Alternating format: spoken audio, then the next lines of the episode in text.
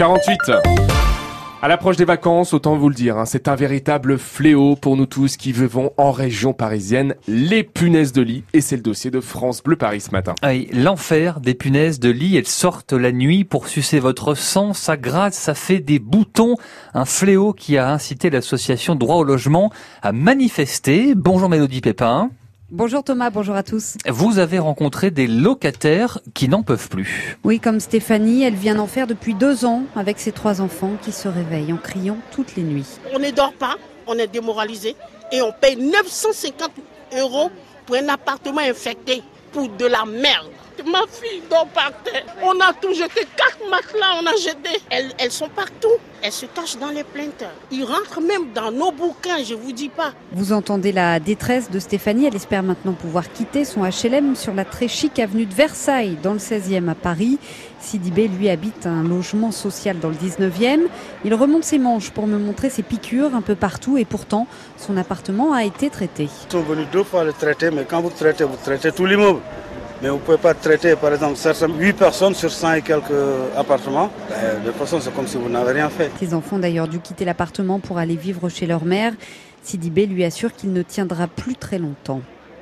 Alors, euh, justement, Mélodie, que font les bailleurs face à cette situation?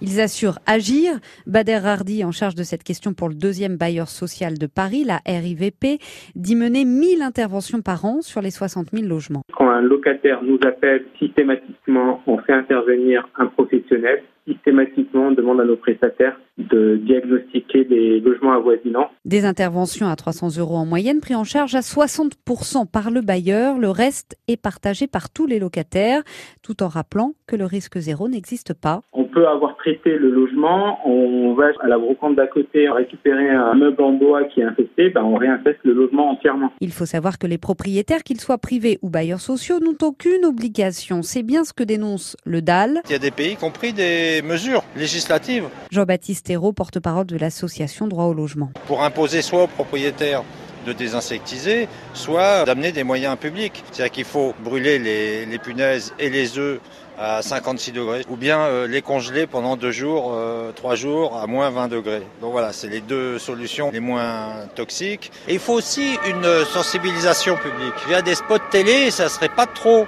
pour dire aux gens si vous jetez euh, des affaires qui sont infectées dans la rue, eh bien, il faut les rendre inutilisables ou préciser qu'ils sont dangereux. Une loi exigée car pauvre ou riche, c'est un fléau qui concerne tout le monde, rappelle le DAL. Les spécialistes parlent même d'invasion explosive.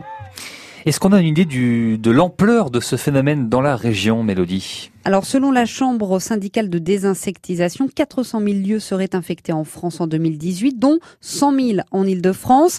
Des chiffres basés uniquement sur le nombre d'interventions. Une des raisons à cette prolifération, les voyages, de plus en plus nombreux. Il suffit d'un œuf, d'une punaise transportée dans un sac, un avion, un métro pour qu'on la ramène à la maison.